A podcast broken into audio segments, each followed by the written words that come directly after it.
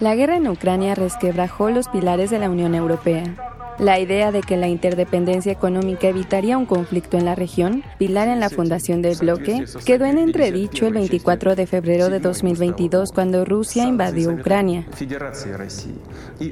Aunque el conflicto está fuera de casa, enfrenta a dos naciones clave para la seguridad energética y alimentaria de la región. Además, al interior no hay un liderazgo claro entre los jefes de Estado de los 27 países y la diplomacia para poner fin a la guerra parece olvidada. Luis Guacuja Acevedo, consultor, investigador y docente en Derecho y Política Internacional, lo resume en una frase. La Unión Europea está debilitada. Se decía que Europa era el antídoto contra la guerra y entonces ahora estamos también en una contradicción histórica, parece que gravísima, en detrimento de la idea de Europa, porque Europa dice pues hay que seguir con la guerra y no hay margen de negociación. Aunque con una mirada menos pesimista sobre los efectos de la guerra, Maite Sueiro, docente de la Pontificia Universidad Católica del Perú, señala que el conflicto ha puesto en duda la eficacia del multilateralismo y modificó, por ejemplo, la lógica del mercado. Y por esto, el último año que hemos visto en los Estados miembros de la Unión Europea es hay una política de comenzar a depender menos de los que ellos consideran como sus enemigos y tener más bien no solamente diferentes fuentes de productos de diferentes países para depender menos y además hacerlo con aliados, sino también intentar fortalecer, no sé, mercados internos que te puedan dar un sustituto o un producto que finalmente es más caro, porque ya no compras pensando con el criterio o la prioridad de que sea lo más barato, sino compras pensando pensando, ok,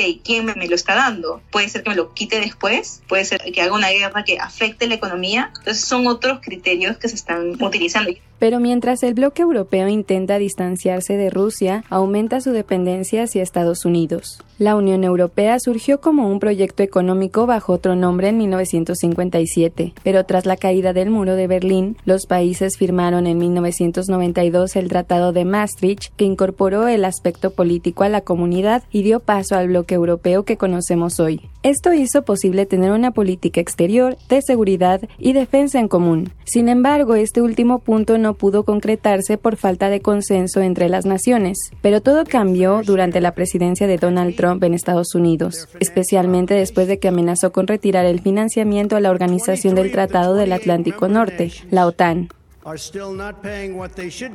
Fue hasta entonces que el grupo de los 27 acordó una estrategia de cooperación en defensa fuera de la OTAN. Sin embargo, la guerra revivió a la Alianza Transatlántica, explica Maite Sueiro al fin y al cabo ha generado que los países que no pensaban ser parte de la OTAN ahora estén buscando ser miembros. Lo más probable es que Finlandia lo logre antes que Suecia. La reactivación parece jugar en contra de la Unión Europea, porque borró la escasa autonomía en temas de defensa que había logrado en los últimos años. Así lo considera Luis Guacuja. Y ahora, justamente lo que ha hecho Washington es revivir a la OTAN en detrimento de Europa y ha anulado esta autonomía estratégica que tenía la Unión Europea y tenemos una Europa muy debilitada, carente de liderazgos, con protestas en todas partes o en casi todas partes, ciudadanos molestos, descontentos, que padecen una inflación generalizada y un aumento importante en los precios de alimentos y en los precios de los energéticos. La adopción de una política de defensa común no es el único consenso que se logró tras la invasión de Rusia a Ucrania. Los nueve paquetes de sanciones contra Moscú que aprobó la Unión Europea hasta diciembre de 2022 son muestra de ello, ejemplifica Maite Sueiro. Cuando había discusiones sobre sanciones económicas antes de la guerra en Ucrania, normalmente los Estados miembros se dividían. Esto cambió inmediatamente después de fines de enero del año pasado, porque hasta ahora inmediatamente se pusieron de acuerdo con que tenían que haber eh, no solo sanciones económicas, sino que estas sanciones se han mantenido constantes. ¿Qué quiere decir esto? Por ejemplo, cuando en el 2014 con Crimea, cuando se le pusieron sanciones económicas a Rusia, esas sanciones primero fueron, no hubo tanto consenso y en segundo, incluso cuando se pusieron, no se mantuvieron, no, no se mantuvieron en el tiempo. La investigadora peruana no duda en decir que Rusia es el nuevo enemigo común de Europa, lo cual puede fortalecer la unidad entre los países y la ciudadanía. Mientras que se mantenga la guerra, yo creo que se va a mantener, por lo menos por el futuro próximo, esta unidad. Lo que sí me parece interesante ahí es ver no solamente cómo se han unido eh, la unión de finalmente los estados, sino también la reacción de la ciudadanía europea.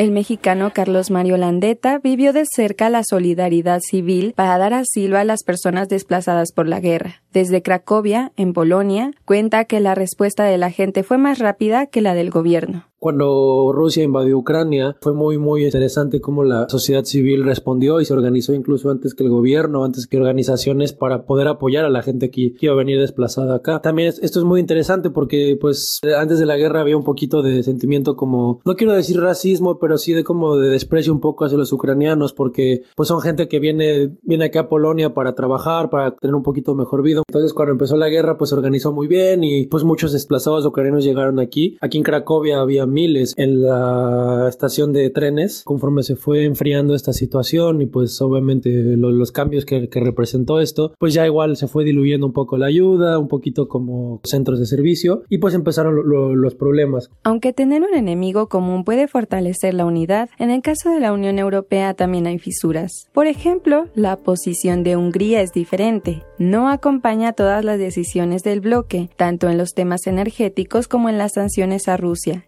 explica El problema que tiene Europa pues es una realidad, que es la vecindad tiene con Rusia. Y ya personajes como Jürgen Habermas o el propio Henry Kissinger, estos eh, hombres de más de 90 años, pero que han vivido buena parte de la historia contemporánea, pues han dicho recientemente que, y, y antes, ¿no? que hay que mantener a Rusia cerca, que es mejor tenerla cerca con todo y la incomodidad que tenerla lejos, porque alejar a Rusia pues es tan simple como acercarla al otro polo que es China y India.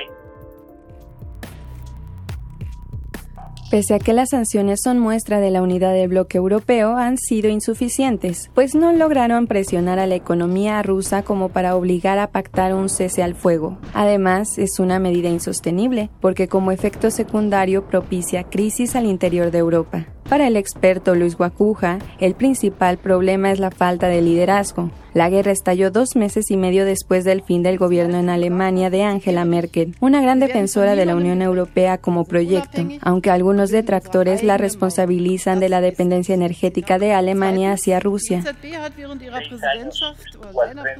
gobierno alemán, Angela Merkel, mantuvo cierto orden, digamos, una sana distancia con, con Vladimir Putin, pero con cierto mismo frente a Washington, digamos que era la pieza fundamental que mantenía a flote el proyecto europeo y con cierta solidez. Dudable cuando Merkel estaba al frente de Alemania, también llevando el monte de la Unión Europea. Y ahora lo que vemos es mandatarios muy debilitados, Olaf Scholz muy débil en Alemania, los sondeos no le ayudan nada. En Francia lo mismo, Emmanuel Macron muy ocupado en apagar los incendios que tiene dentro de casa y pocos aliados a la vista. Mario Draghi era un aliado interesante hace unos meses y bueno, se ha ido y ha llegado Giorgia Meloni, extrema derecha, se ha apoderado del gobierno italiano y la extrema derecha en general en Europa en ascenso. En cambio, para Sueiro, la estrategia de Angela Merkel de acercamiento cordial con Vladimir Putin, el presidente de Rusia, era imposible de sostener en medio de una guerra. Europa también enfrenta una crisis política y de valores que avivan el descontento social.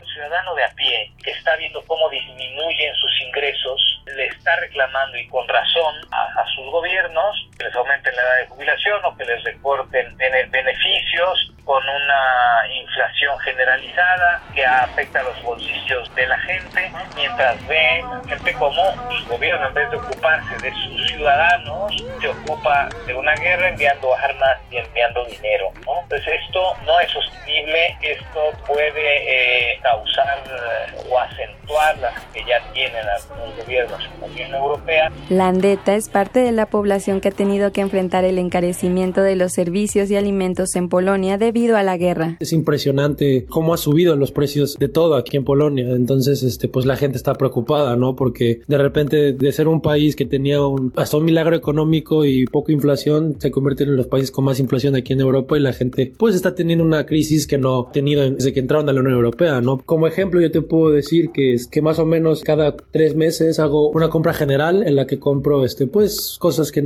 que voy a utilizar en ese tiempo como jabón, lavatrastes, no perecederos. En 2021, 2022 cuando, cuando empezó la guerra yo en esa compra me gastaba unos 250, 280 slotis más o menos y ahora que fui justamente hace como 20 días esa misma compra mm, sin mucha variación me costó casi 480 este, slotis. Entonces... Pero Maite Sueiro considera que la política de solidaridad dentro de la Unión Europea servirá a corto plazo para paliar la inflación y los gastos en la guerra. El territorio de la Unión Europea se divide por niveles de ingresos y las zonas más deprimidas económicamente son las primeras o las que más recursos de este fondo de solidaridad que se les da. Esto va a funcionar por un tiempo, o sea, tiene evidentemente en algún momento los recursos no son para no son ilimitados, puede generar cierto estrés, especialmente en, en las economías que dan los fondos, ¿no? Pero por el momento lo que ha generado que todavía la crisis no haya generado una